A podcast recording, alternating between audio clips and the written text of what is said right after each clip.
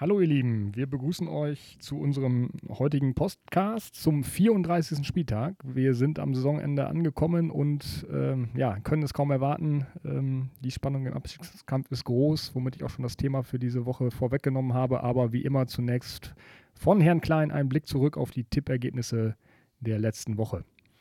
Wir gratulieren äh, Laurin aus der äh, Jahrgangsstufe 7 zu 19 äh, Punkten an diesem ähm, vorletzten Spieltag. Damit Spieltagssiegerin, auch mit Abstand. Danach kommen erst 12 und 10 Punkte. Wir liegen bei 8 Punkten. Ähm, unser Tabellenplatz 6 aber weiterhin gefestigt, so dass wir wahrscheinlich auch auf diesem Platz ähm, enden werden.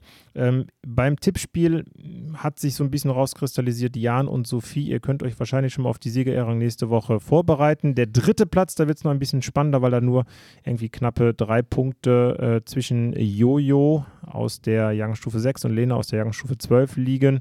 Ähm, aber Eventuell sind da ja auch noch ein paar Überraschungen möglich, ähm, so wie in der Bundesliga äh, am letzten Spieltag noch nicht alles entschieden ist, sondern es geht ans Eingemachte. Ja, und damit sind wir beim Thema. Noel hat es schon angesprochen. Wir gucken nach ganz unten in die Tabelle. Ähm, wir haben vor Wochen immer mal wieder prognostiziert, was es wird. Hatten Köln, Bielefeld immer auf dem Zettel. Die sind immer noch drin. Äh, ich glaube, alle ein bisschen überrascht, dass Werder in den letzten zehn Spielen so unglaublich abgestürzt ist und da unten mit reingerutscht ist nochmal. Ähm, daher haben wir uns heute einen Gast eingeladen, eingefleischter Werder-Fan, Anne Hensen am Mikrofon. Äh, Anne, erste Einschätzung zum Spieltag. Glaubst du, Werder packt das oder nicht? Ja, hallo, schön, dass ihr mich eingeladen habt, aber schade, dass das der Anlass ist, äh, dass Werder da ganz unten jetzt mit drin ist. Ähm, ich hoffe natürlich, dass sie das irgendwie noch packen, aber die Tendenz zeigt ganz klar nach unten im Moment und äh, Gladbach ist natürlich da auch ein schwieriger Gegner zum Schluss noch. Ja, für Gladbach äh, geht es ja nochmal richtig um was. Das heißt, die werden ähm, wahrscheinlich nicht aufstecken, weil da ist auch nochmal die Spannung wie bei uns im Tippspiel oben ähm, auch hier nochmal gegeben. Äh, Union Berlin momentan siebter für die Conference League äh, qualifiziert. Gladbach ein Punkt dahinter hat wahrscheinlich noch Ambitionen, äh, nächstes Jahr durch Europa zu reisen, auch wenn es eher die unbekannteren ähm, Vereine dann sind. Deswegen glaube ich auch, dass die auf volle Pulle gehen und ähm, Bremen es dann echt schwierig hat, da zu punkten, weil ähm, sie brauchen ja mindestens einen Punkt, um Bielefeld hinter sich zu lassen. Aber da können wir auch sagen, Bielefeld wird wohl verlieren. Das hoffen wir, ne? gerade als äh, eingefleischte Kölner natürlich. Ähm, ja, also ich, ich, äh, ich finde es mega spannend und kann es ganz, ganz schwer einschätzen, was am Wochenende da passiert. Äh, tendenziell glaube ich auch, dass Gladbach ja gewinnen muss, aber das, das hatten wir letzte Woche auch schon gesagt, im Heimspiel gegen Stuttgart, für die es quasi um nichts mehr geht. Äh, und da haben sie es auch nicht geschafft. Also so richtig läuft es einfach auch bei der Borussia nicht rund. Deswegen glaube ich tatsächlich, dass Bremen mindestens einen Punkt holt. Und ich bleibe bei meinem Langzeittipp, den ich, glaube ich, das ganze Jahr schon prognostiziert habe. Bielefeld steigt ab, weil die werden in Stuttgart verlieren. Ich gebe zu, da ist eine große Portion Hoffnung dabei, denn dann würde ein Kölner Sieg gegen Schalke reichen, um in dem Fall beim Unentschieden von Bremen vielleicht sogar auf Platz 15 zu springen. Ähm, Wobei ich leider, das sage ich auch ehrlich an dieser Stelle, ähm, auch die ganze Saison gesagt habe, ich möchte es nicht erleben, dass Köln am letzten Spieltag gegen Schalke gewinnen muss. Erst recht in dieser Konstellation, wo Schalke jetzt schon abgestiegen ist. Da ähm, habe ich tatsächlich auch ein bisschen Angst, was meine Kölner dann ähm, da auf dem Platz zaubern. Ähm, ja, besonders nach der Vorstellung Schalke letzte Wochenende genau, gegen, gegen ne, Frankfurt. Die, die äh, haben nichts mehr zu verlieren, die sind nun mal abgestiegen und können frei aufspielen und Köln hat natürlich mega Druck. Und ja, trotzdem hoffe ich auf den Kölner Sieg, hoffe auf ein Bremer Unentschieden und hoffe auf einen Stuttgarter Sieg gegen Bielefeld. Also ich teile eure Einschätzung zu äh, Gladbach nicht so hundertprozentig. Also ähm, läuft seit Wochen nicht ganz rund und ich sehe nicht, dass die sich komplett zerreißen für diese komische Conference League. Natürlich sagen die im Mikro, ja, wir wollen europäisch spielen, klar, kann es ja schlecht nicht sagen, aber ähm, da wird keiner sich zerreißen. Die Bremer hoffe ich schon. Ich will Bremen nächstes Jahr auch gerne dabei haben, auch gerne Köln. Also also gerne ich auch Bielefeld irgendwie mag. Ja, am liebsten, also wenn es irgendwie möglich ist, kann Augsburg noch absteigen, aber das klappt wohl nicht mehr. Ähm, Thomas Schaf, ich bin gespannt, was der nochmal jetzt aus der Mannschaft kitzelt. Nostalgiefaktor vielleicht für ein Spiel. So längerfristig würde ich das nicht sehen, äh, wie bei Horst Rubisch beim HSV. So ein, zwei Spiele kann man hinkriegen und dann wird das wieder einbrechen. Äh, vielleicht kommt das Ganze zu spät. Ähm, ich habe allerdings auch mit euch Kölnern zu befürchten, dass die Schalker tatsächlich recht befreit aufspielen. Und dann wird das wirklich, wirklich eng. Und das wird sich auch nicht vor der 80. Minute herauskristallisieren, wer da runtergeht und wer nicht. Da haben wir den halben Podcast mit Herzinfarkt vom Fernseher sitzen. Besonders Ein ab der 75. wahnsinnig- Minute, ja. Wahnsinnig spannender Spieltag nochmal, gerade für diejenigen, die unten mitfiebern.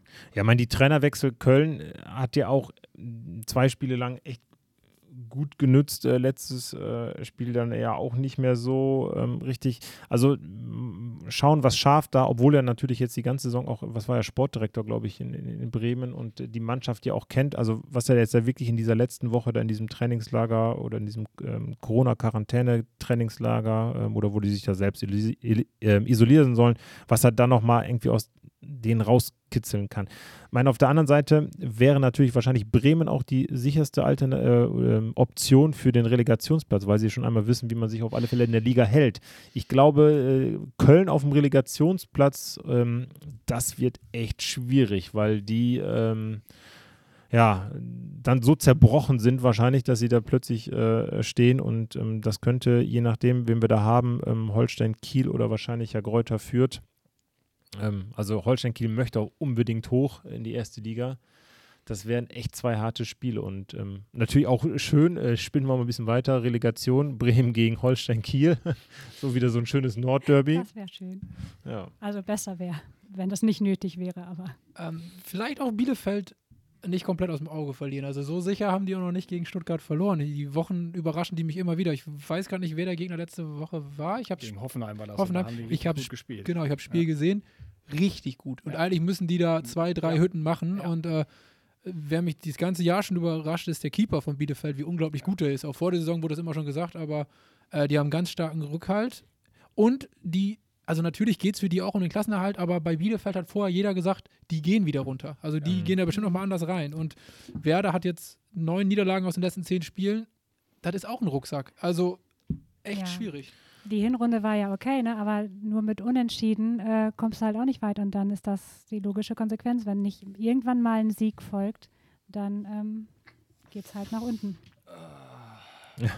Wir freuen uns auf das spannende Wochenende. Und äh, ja. Ihr seht uns noch ratlos, ja, und ähm, wir warten ab. Ähm, ich würde sagen, wir, wir geben einmal unsere ähm, Tipps ab, ähm, wie gerade äh, ja schon benannt. Äh, Bremen gegen Gladbach, ein Unentschieden.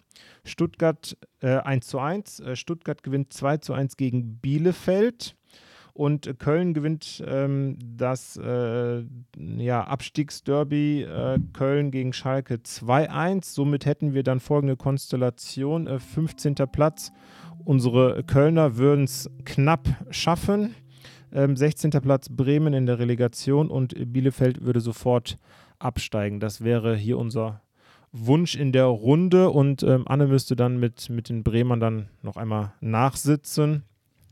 Und ähm, damit wäre dann auch geklärt, ähm, die anderen Ergebnisse, sodass dann auch äh, Gladbach in der Conference League spielen würde, nach unseren Tipps. Und die haben wir jetzt noch für euch. Einmal Wolfsburg gegen Mainz 4 zu 2, Eintracht Frankfurt gegen Freiburg unentschieden 1 zu 1.